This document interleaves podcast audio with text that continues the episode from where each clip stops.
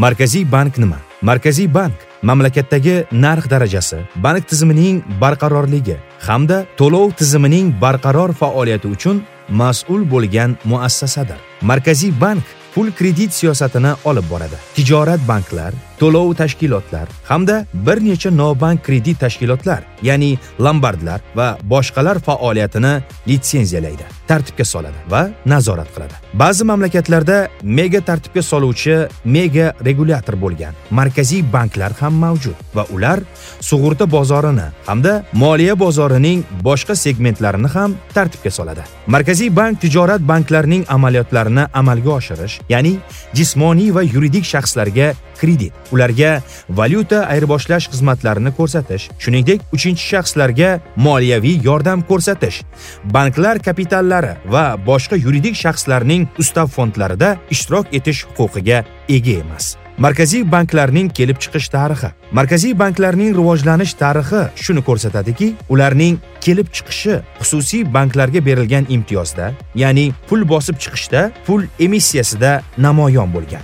Iqtisodiy rivojlanishning dastlabki bosqichlarida markaziy va tijorat banklari o'rtasida farq bo'lmagan. Lekin pul kredit tizimi rivojlangani sari bir necha yirik tijorat banklarida banknot emissiyasini markazlashtirish jarayoni yuz bergan. Natijada banknotlarni chiqarish monopol huquqi bitta bankka tegishli bo'lib qolgan. Markaziy banklarning paydo bo'lishi 19 asrning o'rtalariga va 20 asrning boshlariga to'g'ri keladi.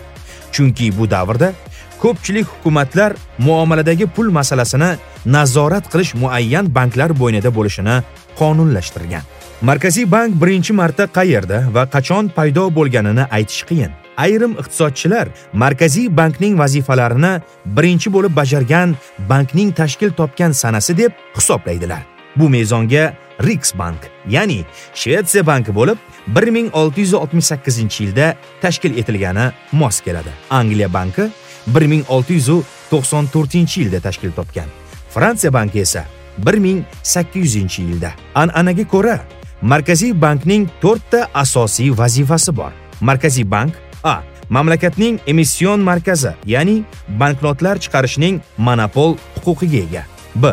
Banklar banki ya'ni kompaniya va muassasalar bilan emas balki asosan ushbu mamlakat banklari bilan operatsiyalarni amalga oshirishi milliy kredit tizimini zarur standartlash va professionallik darajasini saqlagan holda ularning kassa zaxiralarini qonun bilan belgilagan miqdorda saqlash ularga kredit berishni nazorat qilish va mamlakatning asosiy hisob kitob markazi. Bu degani boshqa banklar o'rtasida o'zaro talablari va majburiyatlarning hisob kitobi ya'ni kliring asosida naqd pulsiz operatsiyalarni amalga oshirishda vositachi vazifasini bajaradi.